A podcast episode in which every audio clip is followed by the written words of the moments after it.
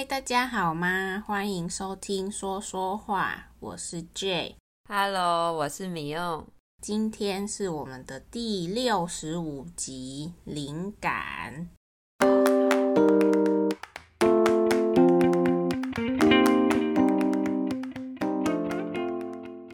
啊，我们最近实在是灵感枯竭了啊！各位要讲什么？今天想了很久哎。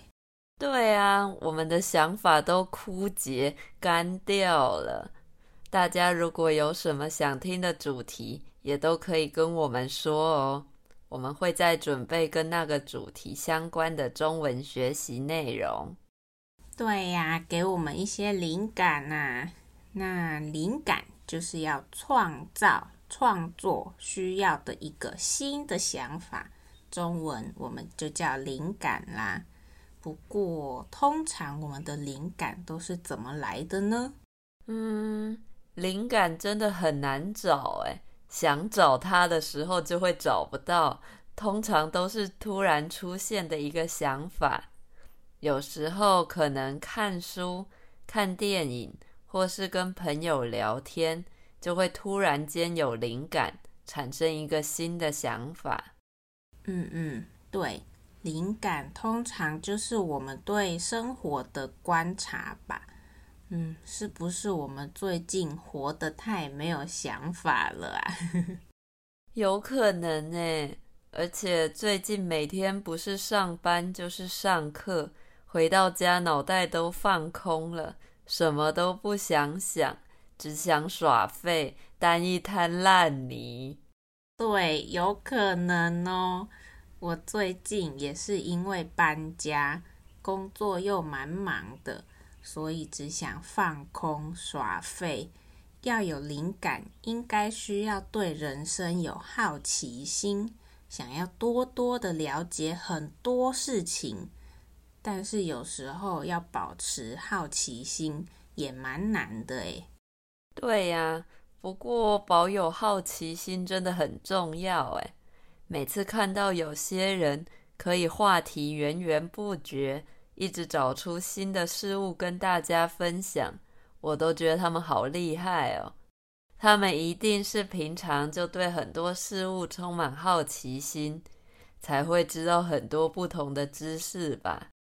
对啊，但你觉得你自己平常算是一个好奇的人吗？我以前完全不是耶。但是到最近这几年，开始有些危机意识，才开始帮自己养成对身边的事物充满好奇的习惯。危机意识，有危险的感觉，觉得危险要来了的意思。不过有这么严重吗？需要用到危机意识这四个字？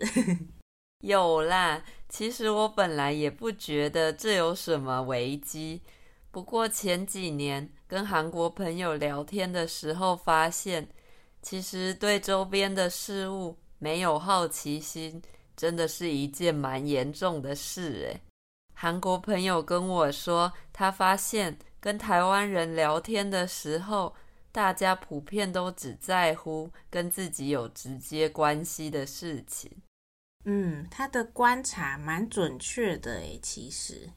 对啊，举个例子来说，在韩国，只要跟二十岁左右的年轻人聊天，不管是房价啦，还是政治之类等等的，他们都有办法跟你聊他自己的想法。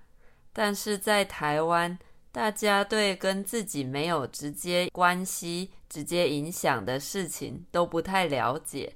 像是如果我们没有要买房子，就不会想去了解房价。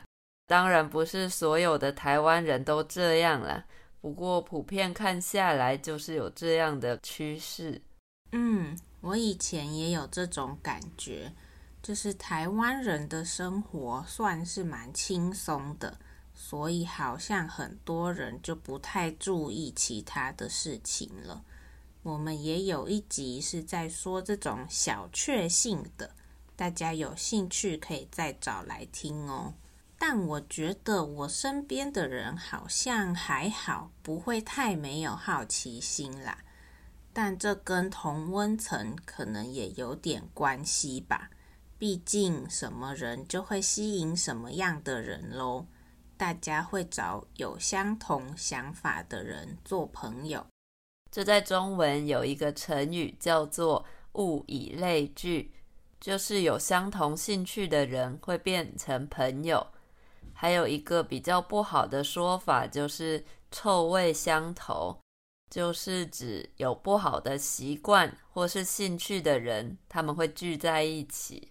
对对对，臭味相投是比较负面的说法，但是用在自己身上，说自己来自嘲就没有什么关系了。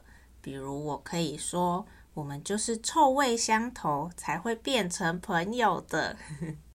嗯，对啊，跟同温层还有一个类似的词，最近也很常被使用，就是舒适圈。舒适圈简单来说，就是一个待在那里你会觉得很舒适，不需要特别努力的环境。比如说，一个工作你已经做了好几年，非常熟悉，在工作上也没有什么挑战性。那这个职场就可以算是你的舒适圈，所以最近常常会听到很多人鼓励年轻人要离开同温层，跨出舒适圈，就是要大家勇敢挑战新的事物。对对对对对，我们自己要跨出同温层，跨出舒适圈，才会有不同的生活灵感。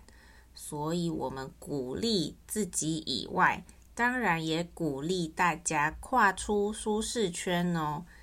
那学另外一个语言跟文化，就是一个超棒的方法啦。所以，努力学中文的你们，大家都超棒的啊！是不是很感人的结尾呢？好。那我们今天就在这励志的结尾下跟大家说再见吧。我们的 IG 是 TTMCTW。如果你喜欢说说话，在 Apple Podcast、Spotify 和 Google Podcast 都可以订阅和追踪我们，而且给我们五个星星哦。我们说说话每个礼拜都会更新一集新的内容。所以每周都可以听到新的主题哦，大家可以去找自己喜欢或是有兴趣的主题来听。那如果喜欢我们的节目，而且也觉得对你的中文学习有帮助的话，也可以到 Coffee 斗内给我们鼓励哦。是的，如果大家每周都听我们的节目练习中文，可以考虑在 Coffee 上每个月一点点的小额赞助，给我们支持哦。谢谢大家今天也收听我们的节目啦，那今天就先到这里喽，下礼拜见，拜拜。耶，大家一起加油，拜拜。